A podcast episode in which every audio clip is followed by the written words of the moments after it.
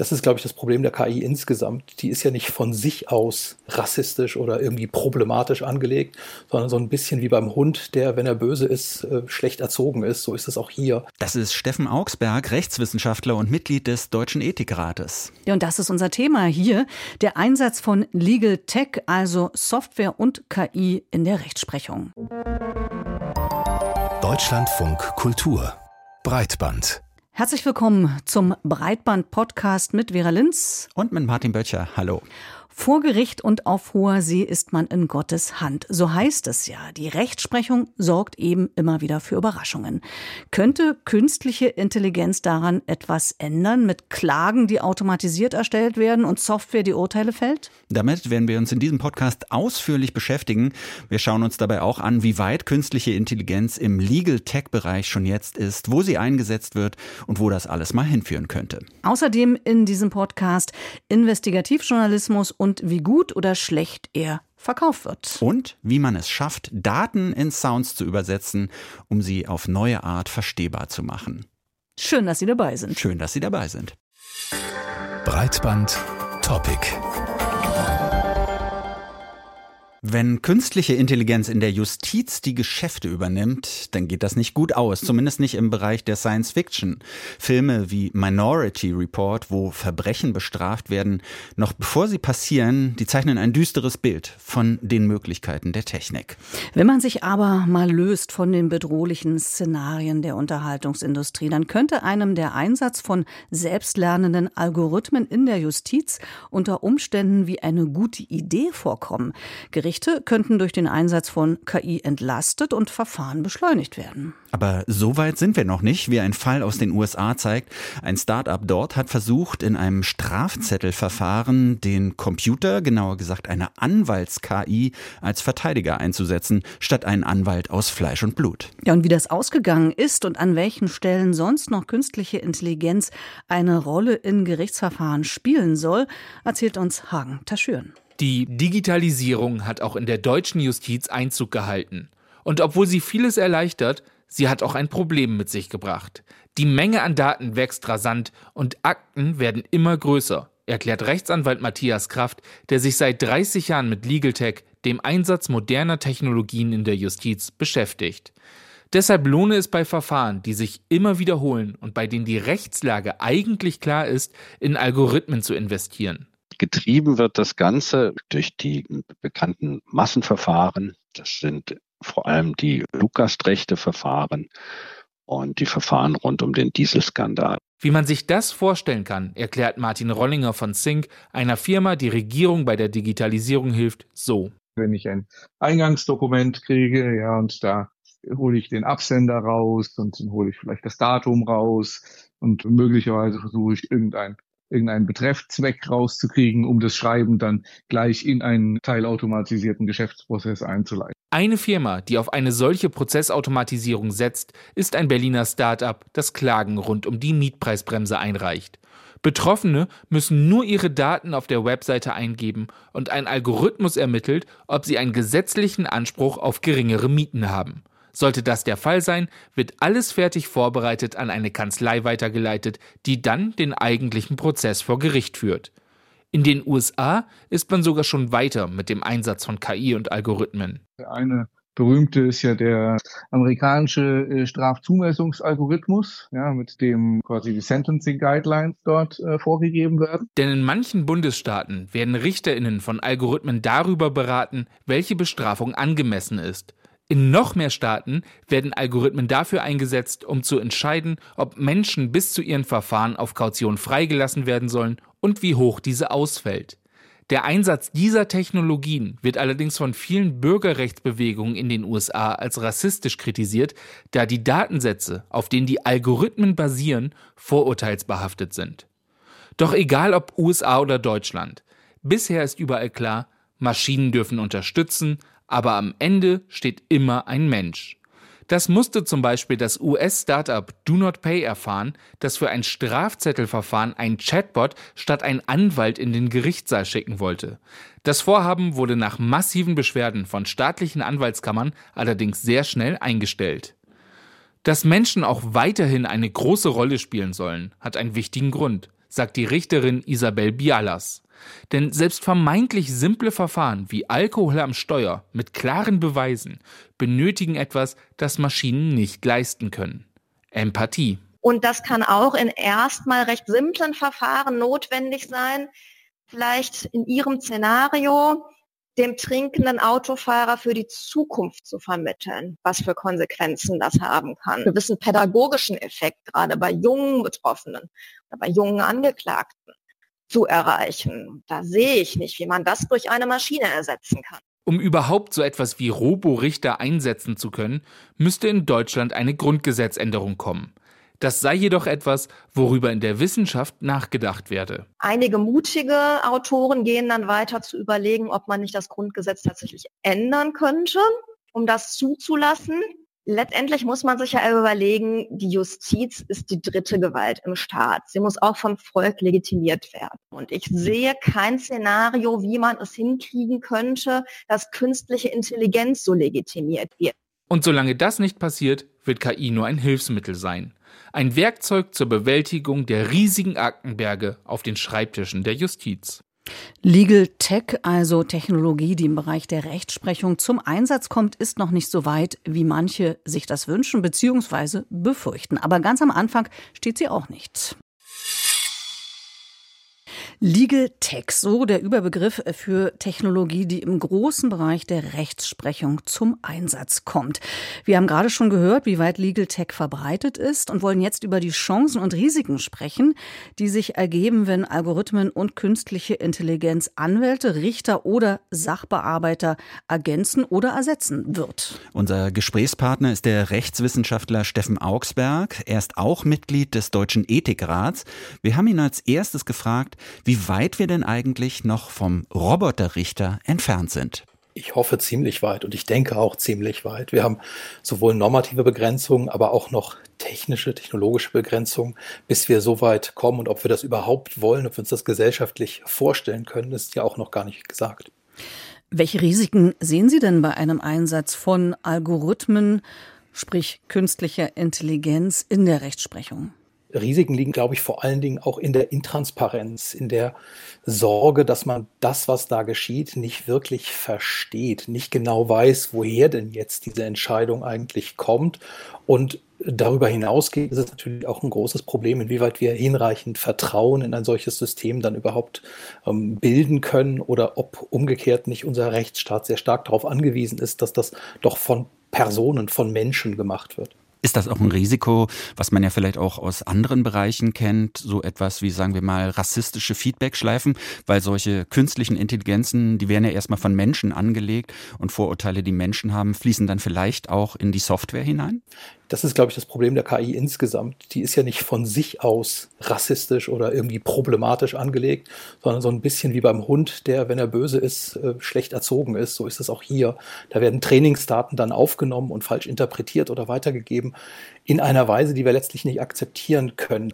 Können Sie ein Beispiel bringen, wo so ein Einsatz von Algorithmen in der Rechtsprechung schiefgehen könnte?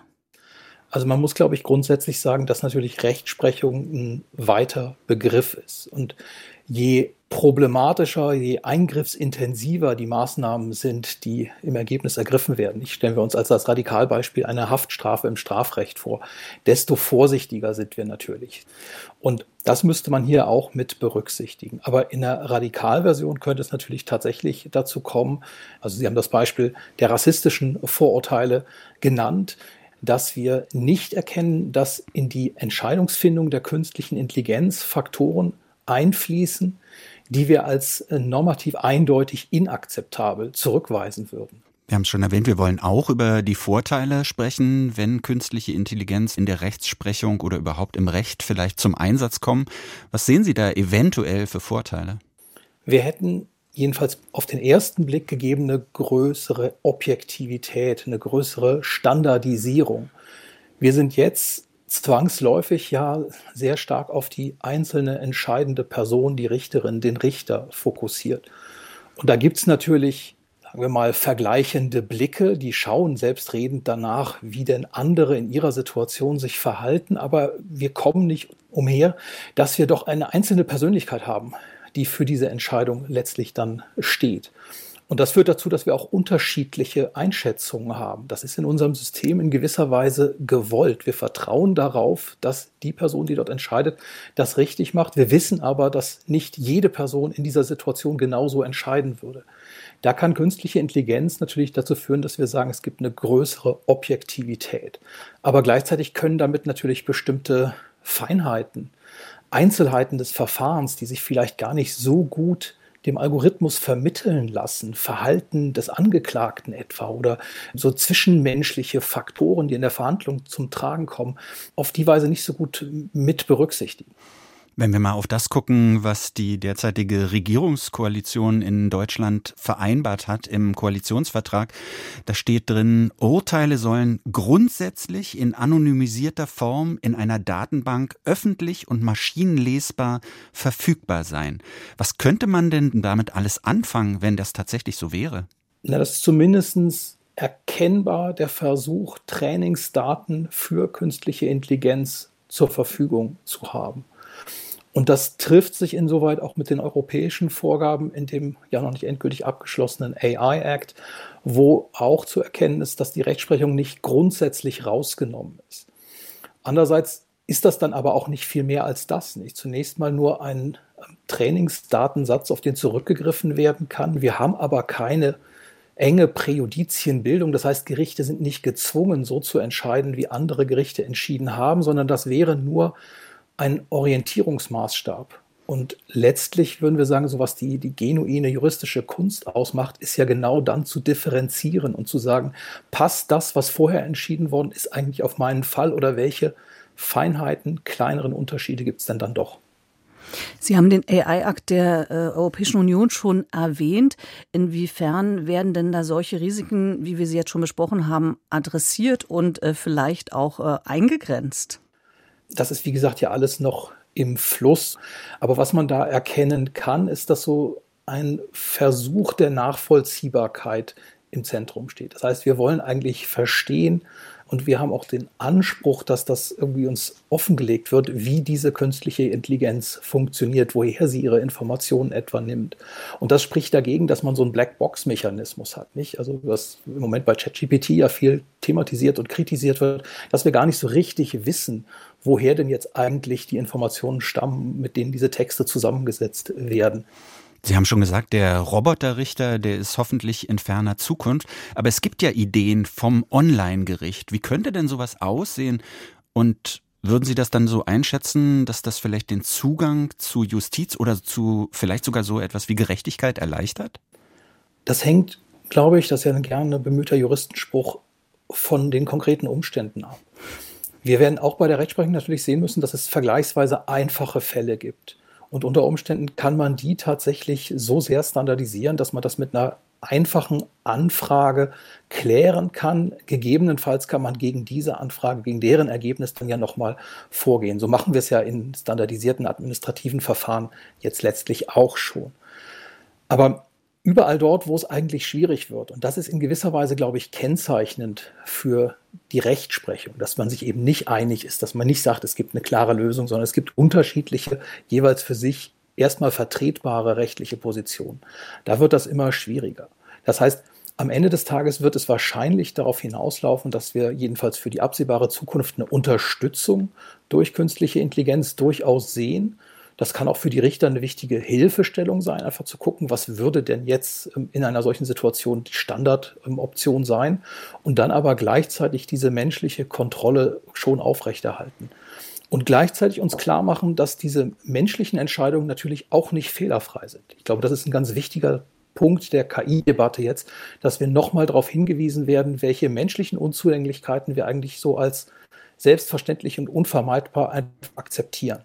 Mal auf lange Sicht äh, gefragt, äh, besteht beim Einsatz von Software in der Rechtsprechung die Gefahr, dass sich im Kern Rechtsprechung verändern könnte, weil sie entmenschlicht wird im negativen Sinne, weil dann so eine Abwägung nicht mehr möglich wäre? Oder anders gesagt, Sie haben auch die Blackbox schon erwähnt, da wo es risikoreich wird, da wird es auch spannend, aber eben auch wirklich gefährlich. Sollte man es dann nicht lieber lassen?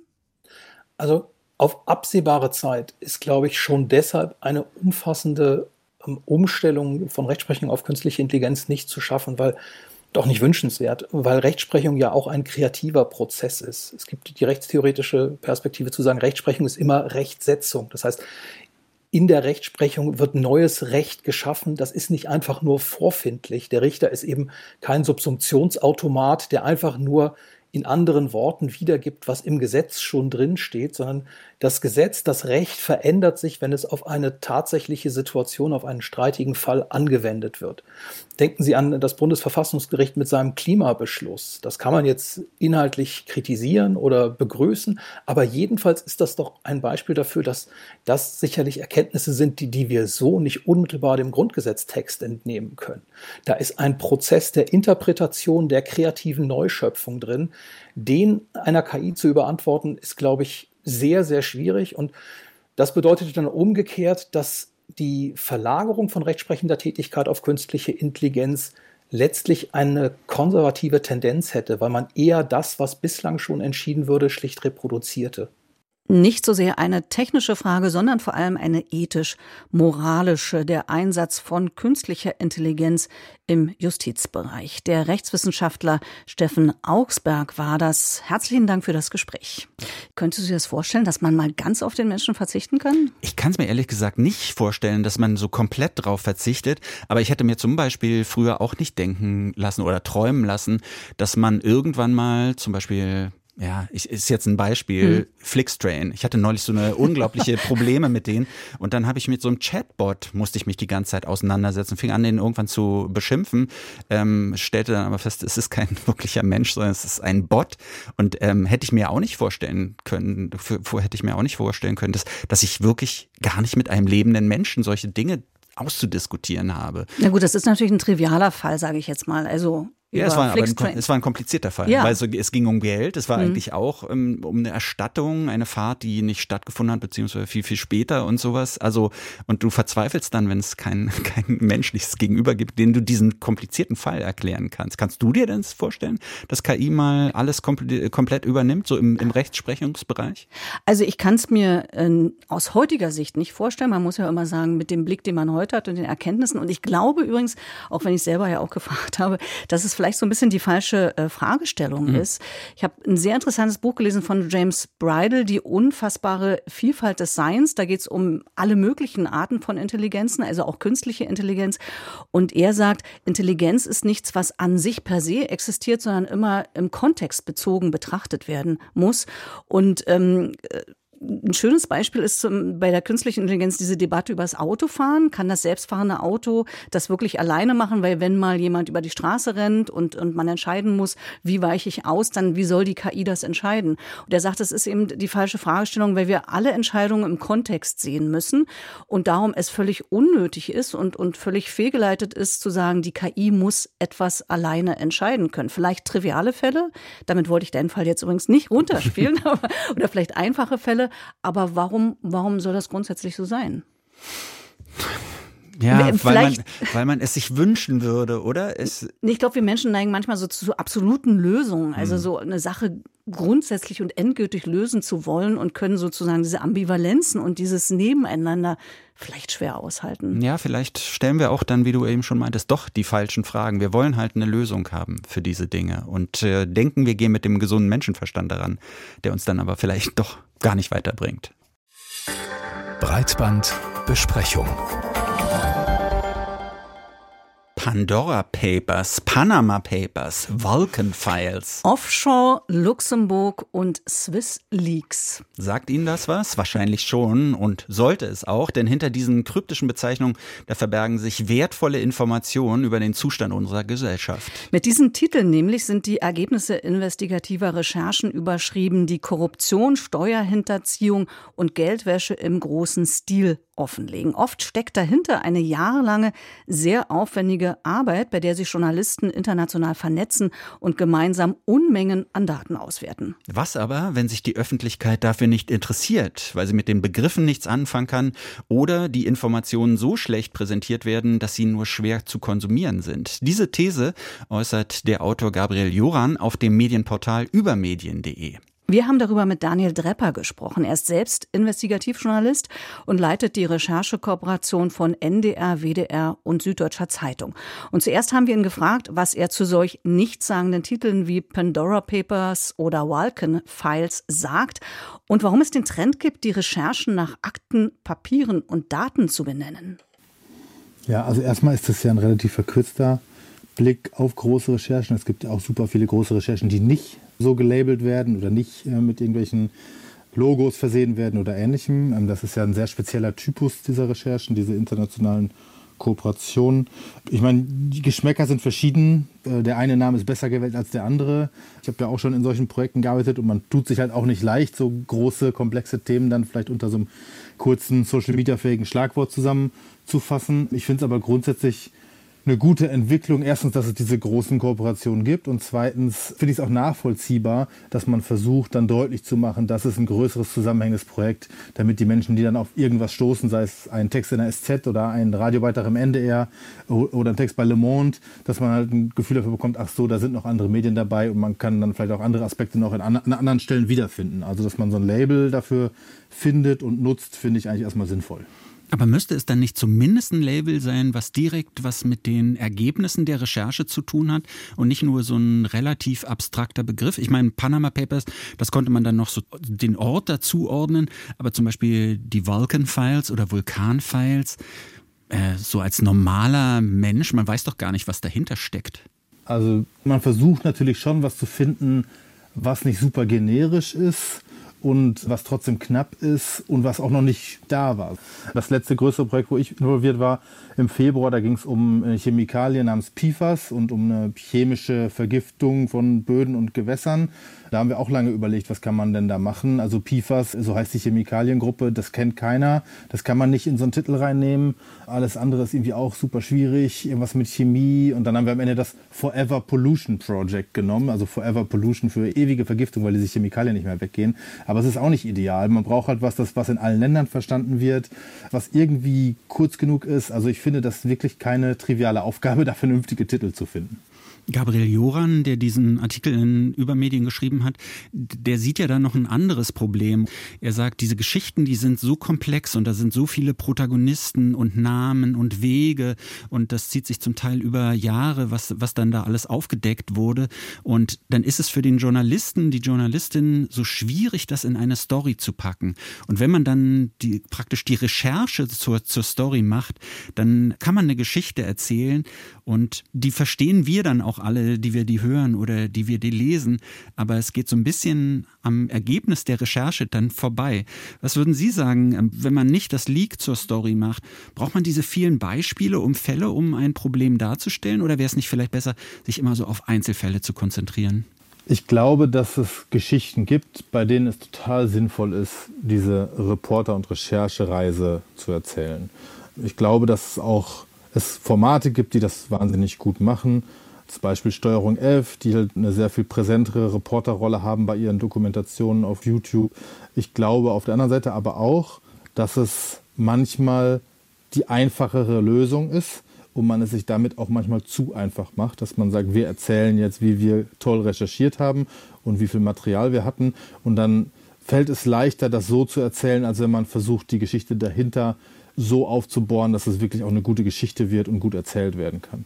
Um nochmal auf das Beispiel zurückzukommen, was mir sehr präsent ist aktuell, dieses Forever Pollution Project, da war es auch so, dass wir sehr, sehr viel Daten zusammengetragen hatten, tausende Dokumente per Informationsfreiheitsanfragen bekommen haben, ganz viel so Zeug, wo man auch hätte sagen können, wir konzentrieren uns jetzt darauf, was wir alles Krasses gefunden haben, wie viel Papiere wir haben. Und das haben wir natürlich auch beschrieben, aber wir haben relativ lange daran gearbeitet zu schauen, es muss möglich sein, andere Geschichten aus diesem Material heraus zu erzählen.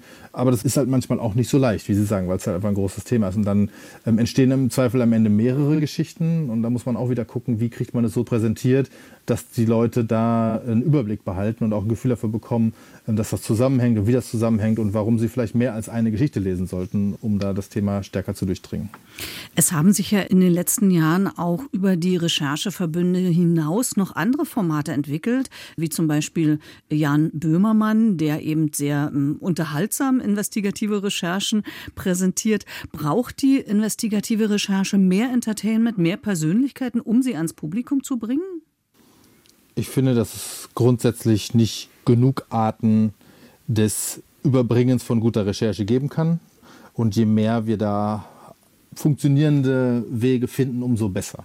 Und ich finde es ganz großartig, dass Kolleginnen wie Jan Böhmermann oder jetzt auch in der ARD die Show mit Anja Reschke, das Reschke-Fernsehen, dass die da neue Wege gehen und gucken, dass man die Sachen nochmal anders präsentiert.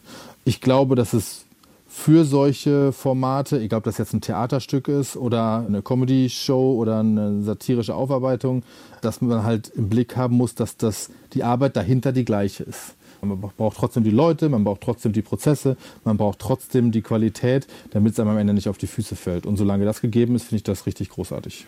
Sie sind ja schon lange in diesem Bereich investigative Recherche unterwegs.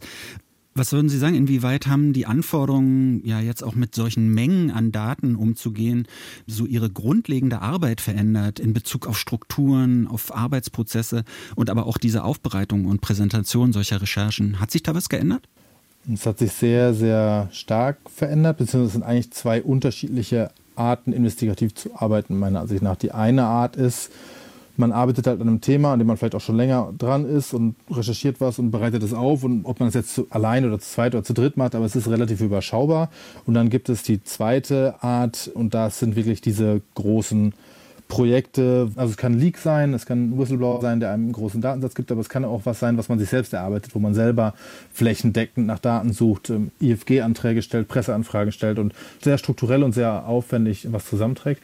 Und sobald diese Projekte diese Größe annehmen, dass mehrere Redaktionen beteiligt sind, dass viele Leute in der einen Redaktion beteiligt sind, dass auch dann mehrere Ausspielwege nötig werden, hat es halt wirklich eine Art Projektcharakter, wo man auch Projektverantwortliche braucht, wo man auch Leute braucht, die dann dafür sorgen, dass regelmäßig Konferenzen stattfinden, dass regelmäßig äh, im Blick behalten wird, wie weit sind wir hier, wie viel Zeit haben wir noch, wann muss wer eingebunden werden, wer macht Social Media, wer macht Fernsehen, wer macht Radio, wer macht Online, wer macht Zeitung, wann ist die Seite 3 in der SZ eingebunden in der Redigatur. Also es gibt halt wahnsinnig viel zu organisieren drumherum und es ist nicht mehr nur recherchieren, aufschreiben, raushauen. Um nochmal auf den Ausgangspunkt unseres Gesprächs zurückzukommen, die Präsentation der Rechercheergebnisse. Der Autor bei Übermedien stellt ja die These auf, dass die Recherchen wegen ihrer aus seiner Sicht schlechten Präsentation ihre Wirkung beim Publikum verfehlen. Würden Sie dem zustimmen, dass da diese Gefahr besteht? Also grundsätzlich ist es natürlich so, je besser irgendwas erzählt und präsentiert ist, desto mehr Leute werden erreicht. Aber ich würde diese These jetzt erstmal in Frage stellen, weil ich, ich kann es nicht für jede dieser Recherchen sagen, weil ich auch nicht an jeder beteiligt bin, aber ich weiß, dass solche großen Recherchen sehr wohl wahrgenommen werden und auch für großen Impact sorgen können. Das heißt aber, ein Abnutzungseffekt, wie, wie dort konstatiert wird, den sehen Sie nicht. Also, dass die Leute vielleicht nach dem fünften Papers-Fall nicht mehr einfach das hören wollen oder sich vielleicht nicht mehr so lange damit beschäftigen wollen? Doch, ich glaube schon, dass es ein, Problem ist für solche Recherchen, wenn bei Publikum der Eindruck auftritt, dass es more of the same. So ist es wieder Steuerleaks, ist es wieder eine Papers-Geschichte, ich kann es nicht so richtig auseinanderhalten. Die Gefahr sehe ich auf jeden Fall. Ich würde nur nicht den Schluss daraus ziehen, dass man sowas jetzt nicht mehr macht, sondern ich würde den Schluss daraus ziehen, dass man schaut, wie kann man das vielleicht noch besser aufbereiten. Und was ich persönlich glaube auch, dass es sinnvoll ist, den investigativen Ansatz auszuweiten und dass sich noch mehr Leute auch mit größeren Recherchen im Umwelt- und, und Klimabereich beschäftigen, dass sich noch mehr Leute äh, mit Machtmissbrauch beschäftigen, mit schlechten Bedingungen in der Arbeitswelt, mit dem Bildungssystem und Ähnlichem. Also ähm, in den vergangenen Jahren ist ja vielleicht, wenn man oberflächlich drauf guckt, so ein bisschen der Eindruck entstanden, investigative Recherche ist Steuervermeidung und nationale Sicherheit und AfD. Ähm, aber es gibt halt wahnsinnig viel mehr. Und das ist schon was, was ich mir wünschen würde und wo ich mich auch freuen würde, welche Themen man sich vornimmt, wenn sich das nochmal deutlich verbreitern würde und sich noch mehr daran orientieren würde, auch womit sind Leute im Alltag befasst und was ist Leuten sehr nahe und wichtig. Der Investigativjournalist Daniel Drepper zur Kritik daran, dass investigative Recherchen meist wenig leserfreundlich aufbereitet sind. Wir danken für das Gespräch. Wir sprachen gerade über investigative Recherchen, bei denen manchmal mehrere Terabyte an Daten ausgewertet werden.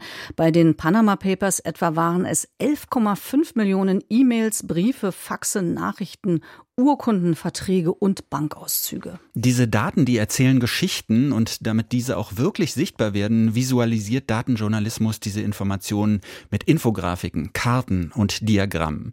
Das gilt natürlich auch für ganz normale Statistiken. Auch hier entsteht der Erkenntnisgewinn erst durch die Aufbereitung. Grafische Darstellungen zum Beispiel machen Größenverhältnisse erst nachvollziehbar. Man kann Daten aber nicht nur sichtbar, sondern auch hörbar machen.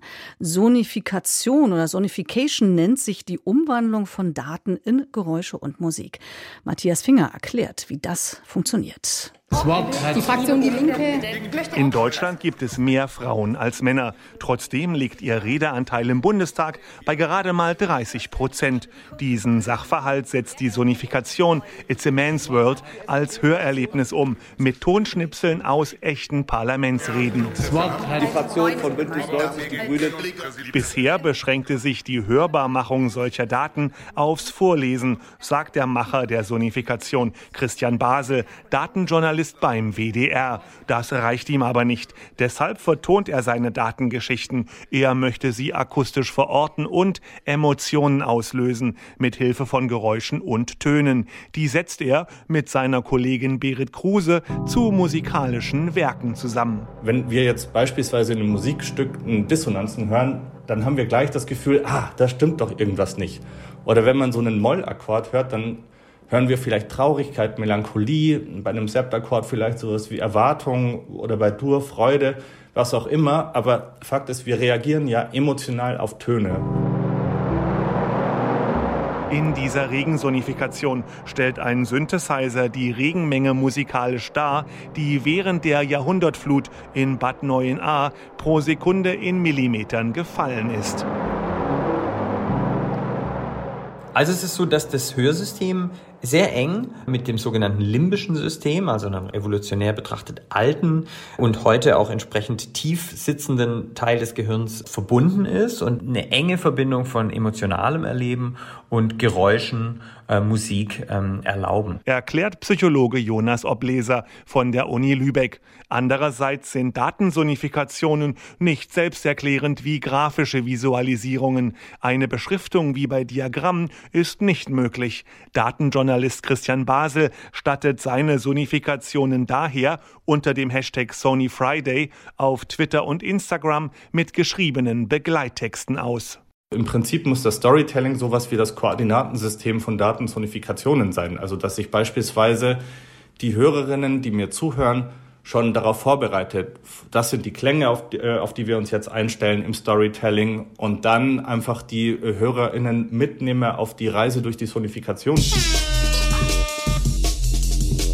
Andere Datenjournalisten erklären die auditiv umgesetzten Erhebungen in minutenlangen Sprechertexten vor den eigentlichen Sonifikationen, wie die Briten Miriam Quick und Duncan Gear.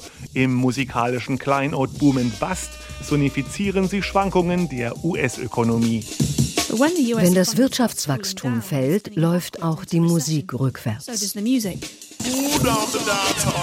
sagt Miriam Quick. Sonifikationen sind eine gute Möglichkeit, um die Apathie und Zurückhaltung der Hörer zu überwinden. Gerade bei Umweltproblemen können diese groß sein. Viele schalten bei Diagrammen ab, die immer wieder den Temperaturanstieg zeigen. Aber mit Sonifikationen durchbrechen wir den Panzer aus Entfremdung und Selbstdistanzierung. Ihre Sonifikation The End of the Road dreht sich ums Thema Insektensterben. Da feste Zahlenwerte akustisch kaum darstellbar sind, geht es eher um Anmutungen. Gespielt werden kann mit Pitch. Tonhöhe und Lautstärke. Je größer die Zahl, umso höher oder lauter kann ein Ton klingen. Wir nutzen Soundeffekte wie Hall und Verzögerung. Wir spielen mit dem Stereofeld, um einen Verlauf zu verdeutlichen. Am Anfang kommt ein Geräusch von links und später von rechts. Daten können auf so viele unterschiedliche Arten als Geräusche ausgespielt werden. Das Ziel ist eine Immersion der Hörer. Die müssen sich aber auch auf die neue Erfahrung ein und emotional emotionale Berührungen zulassen. Wenn wir eine Webseite öffnen und da eine Grafik da steht, wissen wir sofort, was wir damit machen müssen. Diese Ebene haben wir noch nicht erreicht bei Sonifikation, also was den Höreindruck angeht. Das ist ja noch nicht so gelernt. Es ist eher ungewöhnlich, wenn man sowas hört erstmal. Merkt Datenjournalist Christian Basel an. Hör- und Sehsinn unterscheiden sich sehr. Unsere Augen können wir verschließen, unsere Ohren nicht.